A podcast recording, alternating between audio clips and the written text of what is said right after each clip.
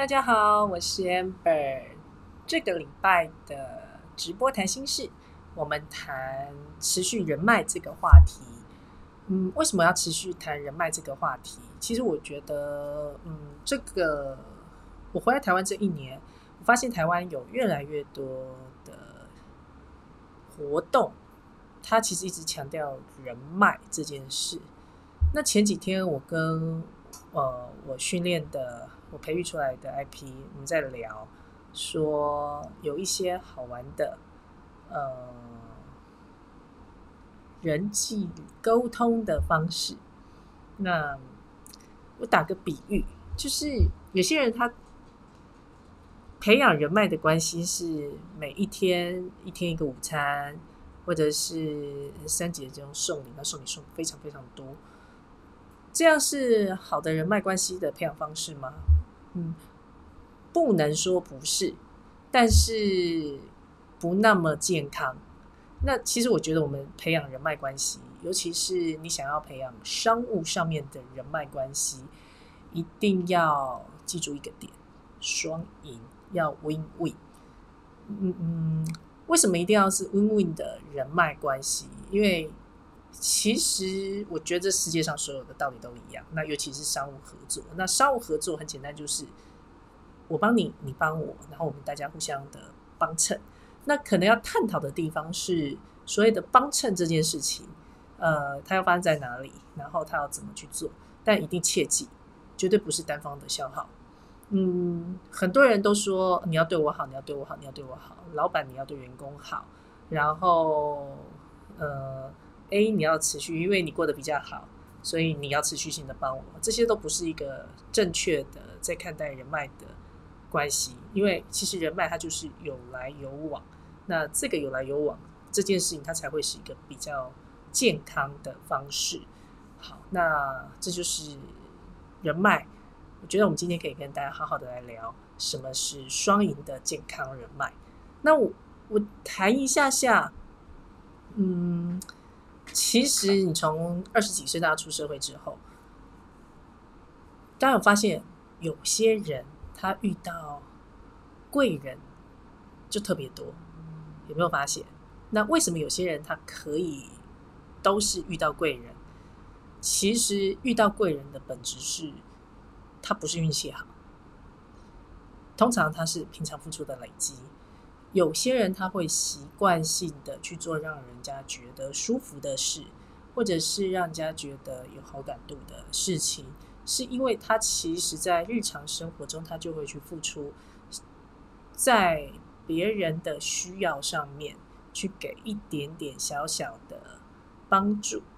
那其实，在别人的需要上面给一点小小的帮助，听起来很玄，对不对？可实际上他也没那么玄，他就是。其实就一点一滴的，当而且你要建立在别人有需要上面，就是他还不是还不是自我感动式哦，就是哦我请你吃饭的时候你要对我好，不是，呃，在别人的需要上面，举一个最简单的例子，呃，我假设我有一个朋友，然后哦我我以 amber 自己例子来说好了，就是当我经营网络的时候，那我就不懂 SEO。那因为我不懂 SEO，所以我需要跟年轻人取经。那跟年轻人取经，所以就有一个很棒的男生，他就非常主动的告诉我跳出来，然后告诉我说：“哎，那个 SEO 你可以怎么样的操作？然后现在有哪些工具可以好好的去使用？然后甚至于他主动的的告诉我说，他愿意在我们好说上面呃帮我们开课，然后去教我们的创作者怎么样去更改他的标题。”怎么样去做它的呃，让我们的文章可以优化？哎，你有没有发现？因为他愿意去做这件事情，所以其实好说的 SEO 的这笔单，其实我就给他。呃，就好说的行销预算来说，这笔单不算小哦。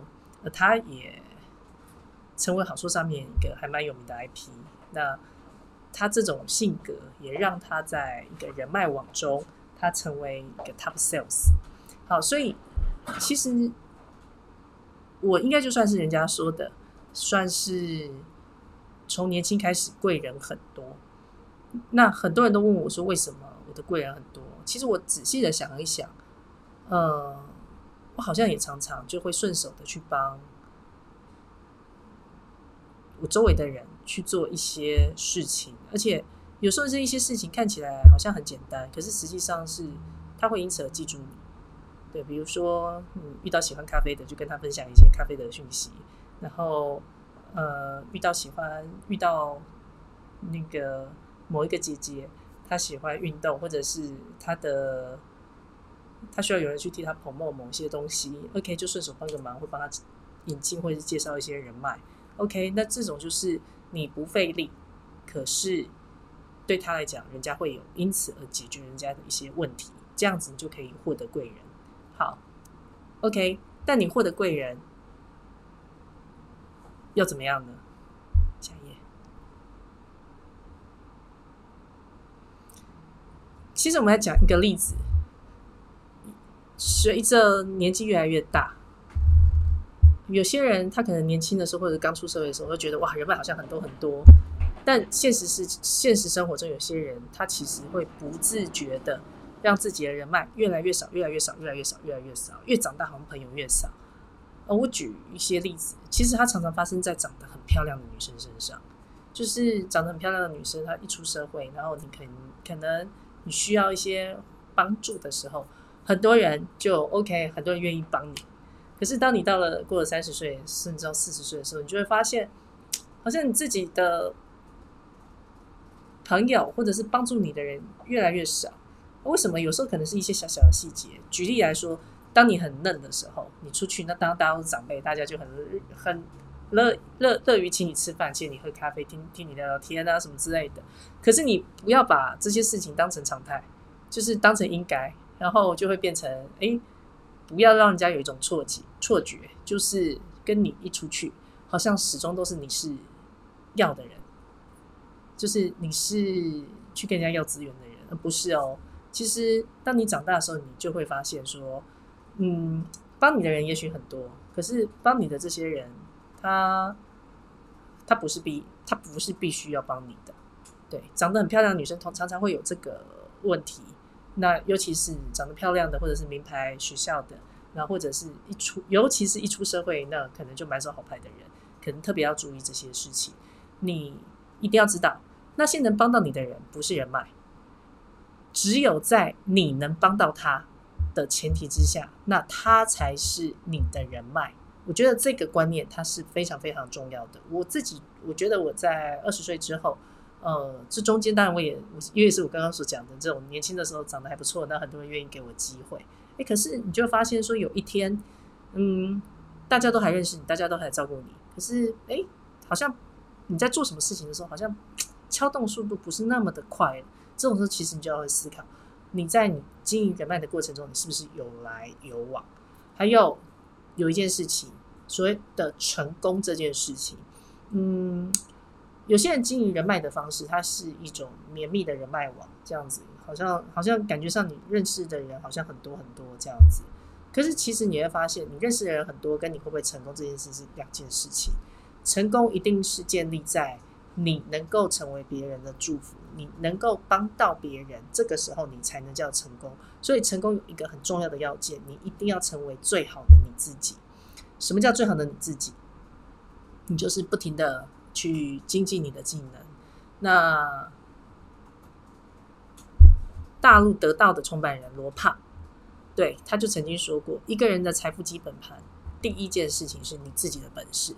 第二个是你和他人连接的本事，你自己的本事是一，你和他人连接的本事是无无限多个零。好，你永远要有一，你才有后面的零，它才有意。所以你如果自己本事不够，你没有办法帮助到别人。那你认识的人再多，他也不会是你的人脉。这件事情一定要非常清楚的记得。